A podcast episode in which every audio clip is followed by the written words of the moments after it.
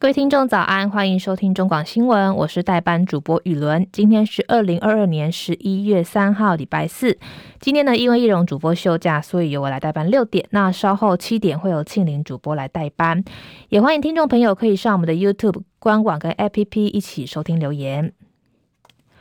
新闻开始，一样先来关心天气的消息。受到东北季风的影响，气象局今天对基隆北海岸跟宜兰地区发布了大雨特报，另外也对东南部包含兰屿跟绿岛提醒长浪的讯息。目前在台东已经观测到有二点七米的浪高，海边作业要注意安全。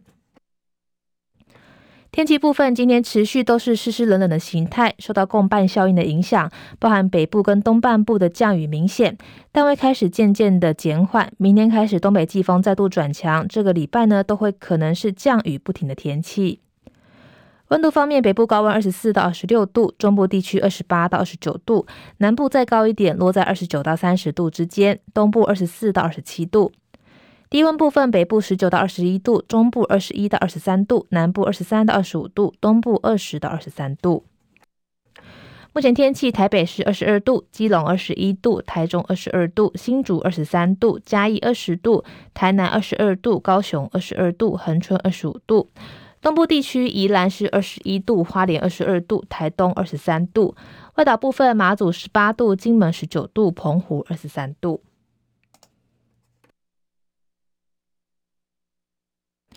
美股消息：美国联准会 Fed 今天开会之后，再度决议第四度升息三码，并计划会继续升息，但幅度缩小。美股原先一度翻红，道琼一度涨逾三百点。不过随后跟着主席鲍尔的鹰派谈话，美股由红翻黑，最终收盘走跌。其其中的道琼走跌，跌幅最多。中场道琼下跌五百零五点，收在三万两千一百四十七点。纳斯达克指数下跌三百六十六点，收在一万零五百二十四点；标普五百指数下跌九十六点，收在三千七百五十九点；费城半导体指数下跌七十四点，收在两千三百二十八点。联准会表示，目前美国就业率增长，失业率保持在低位，依然需要继续加息，直到利率足够达到限制性的水平。将在制定政策的时候考虑累积紧缩跟停滞的效应。联准会主席鲍尔强调，如果 Fed 的确升息过高，他们拥有充足的工具来刺激经济。国内消息：国道一号南下汐止交流道边坡，昨天晚间七点再度坍方，而且范围扩大，大量的土石滑落到主线的车道。高工局紧急封闭国一五堵入口跟五堵跟汐止主线七到十 K，预料今天的交通可能又会受到严重的影响。高工局建议基隆八堵地区的车辆要往国道三号，可以由基金交流道开入，或是台六十二线快速道路接马东系统。国道一号南向往汐止出口车辆可以提前在五堵交流道开出往汐止。民众党新竹市长候选人高虹安日前被爆料，他的李姓男友任职立院公费助理，两人的关系呢也被搬上台面来讨论。昨天晚间，高虹安国会办公室转这个。前助理李中庭的先生声明，他回应自己担任助理期间都有工作表单相关记录，并非外界说的人头助理。另外，他被资深媒体人周玉蔻爆料说，曾经让高虹安当过婚姻中的小三。他也澄清自己在二零一五年有过一段婚姻，但已经离婚。二零一八年才在红海认识高虹安，澄清自己的婚姻状况。他强调说，会尽快整理出相关的资料，跟委任律师来讨论，会对恶意散播不实讯息的媒体提出诽谤等刑事诉讼。昨天晚间，立荣航空 B 七八九六六班机从金门飞往台中，途中因为机械故障，只好返回金门。机上的七十位旅客被迫留在机场的候机室，旅客不满航空公司没有提供晚餐跟住宿，一度爆发口角。事后，立荣航空回应说，由于台中机场有宵禁的时间，没办法及时调派飞机。目前已经提供旅客住宿的资讯之外，也紧急调派今天早上的加班机，协助旅客来疏运。国际消息：美国前总统奥巴马今天在其中选举造势的集会上，谈到国会众议院议长裴洛西的丈夫遇袭一事，警告除非国内的政治氛围改变，否则将会有更多人受伤。奥巴马在集会上说自己最近跟保罗交谈过，他越来越好，但同时也表达严肃的立场，表示这是对基本文明跟民主规范的侵蚀，并说妖魔化政治对手的倾向日益成长，酿成了危险的氛围。白宫国安发言人科比表示，情报显示北韩意图秘密供应庞大的数量火炮弹药给俄罗斯，提供俄罗斯在乌克兰的战争中使用。路透社报道，科比在简报中分析，美国认为北韩想以运送到中东或是北非地区作为掩护，美方正在密切监控当中。他说，由于西方智力在提供乌克兰军方补给，北韩运送这些弹药不会改变乌克兰战争的走向。联合国世界气象组织今天发表的报告显示，欧洲过去三十年来暖化的程度远超过世界各大洲。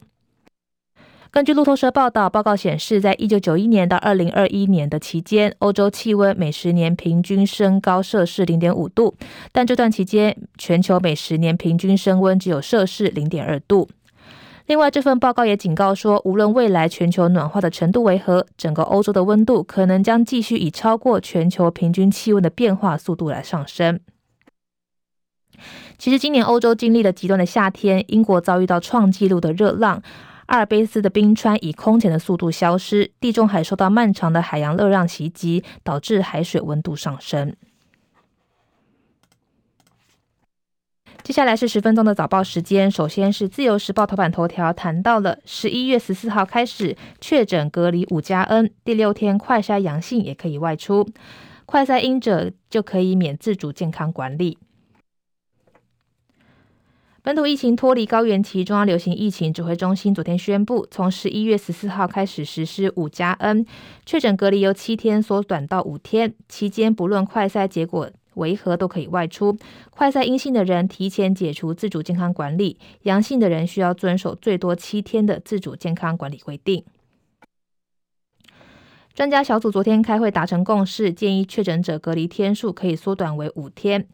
建议新制应该要观察十一月七号各种松绑新制之后再实施。会后指挥中心拍板，五加 N 从十四号开始上路。指挥官王必胜说，以病情的特性分析，隔离一段时间的传染力就会下降。就像 PCR 检验 CT 值高的人，快筛阳性不代表就会有传染力。因此，自主健康管理期间，就算快筛阳性也可以外出，但是必须要遵守自主健康管理的规定。指挥中心赶在十一月二十六号九合一选举之前松绑确诊者隔离天数，将投票受限的人数降低。王必胜说，最近本土疫情持续趋缓，确诊的人数会越来越少，对投票的影响也会比较小。原则上，只要可以出门就可以投票。五加 N 新制可以减少确诊隔离对投票权益的限制。至于可能开放让五天隔离期的确诊者短暂外出投票，会跟中选会保持沟通的顺畅。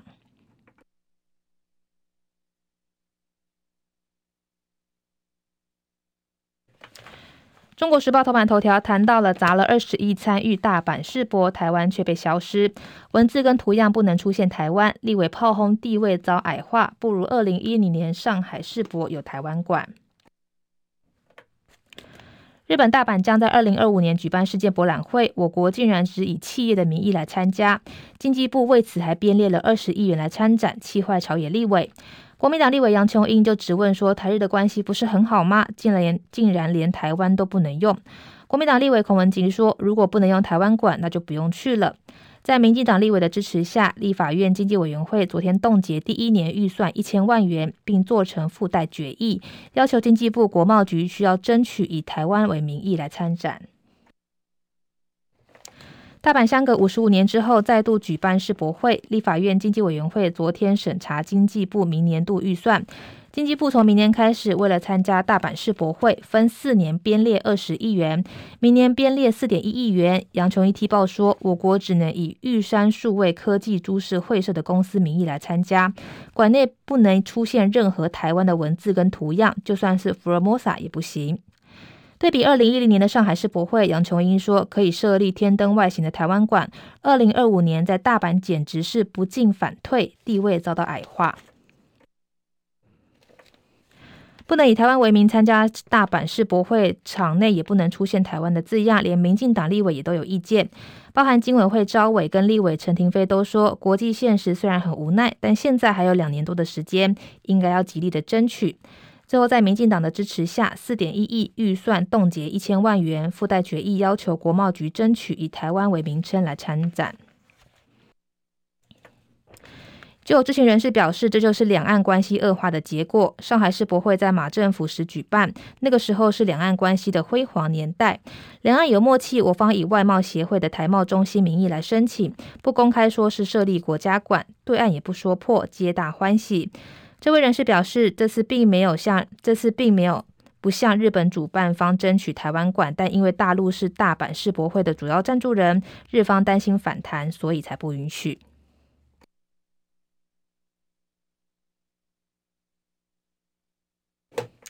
联合报头版头条谈到了调局遗失三年安毒图现踪，当年案发查出监守自盗，已有内鬼偷放回库房。宣腾一时的调查局航机站前组长徐素良倒卖毒品案，消失的六点五公斤安毒，案发近三年始终下落不明，但最近突然完璧归赵，在航机站地下库的库房铁柜中被寻获，震惊调查局的高层。鉴识科学处鉴定之后，几乎可以确定就是当初遗失的安毒。至于内鬼是偷偷放回，还是搜索时有疏漏，北基站已经约谈徐素良承办人员跟时任的站的主任来厘清。航机站遗失毒品案莫名出现之后，桃园地检署主任检察官叶一发在十月十一号提讯当时依然在押的徐素良，剪下他的体毛来比对跟这个毒品有没有关联。据了解，航机站调阅相关监视器到现在都还没有发现可疑人士进出库房，暂时无法确认物归原主的原因。这包消失的六点五公斤安毒，就在徐素良被法院裁定交保之前之后不久就悄悄现身。时间的巧合也引发不少基层调查官的议论。不少人认为说，该毒品是被有心人刻意藏匿，用意是要让徐素良的恶行曝光。因为事过境迁，媒体的风头渐缓，找机会偷偷放回。调查局宣称安毒是被桶装毒品原料阻挡遮蔽是不可能的事情，应该有大内高手还没有现身。徐素良被监守自盗案爆发之前，调查局高层曾经收到一封匿名的检举信，表示北部有司法人员长期倒卖毒品，但因为没有说明是谁，无法深入追查。这次有的邮包失而复得，调查局怀疑可能是当初写检举信的人做的，但经过指纹比对，还是没有下文。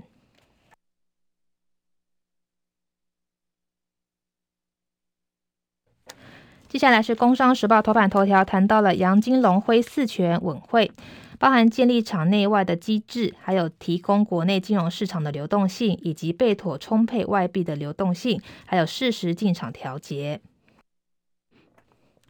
央行总裁杨金龙三号前往立法院财委会进行专题报告，报告针对最近台股走荡的走势，外资大量汇出，导致新台币汇率贬值，而且波动加剧。央行将落实四大的对应政策。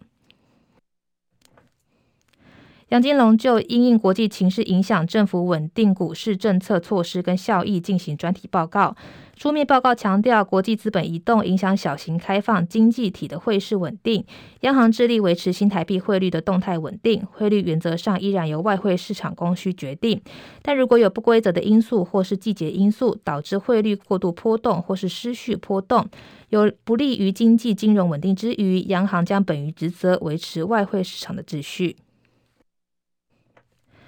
报告也重申，央行适度外汇管理，新台币汇率维持相对稳定，波动度小于欧元、日元、韩元跟新币等主要货币，利于厂商报价跟营运。投资人资金进出更有助于国内稳定金融市场跟经济成长。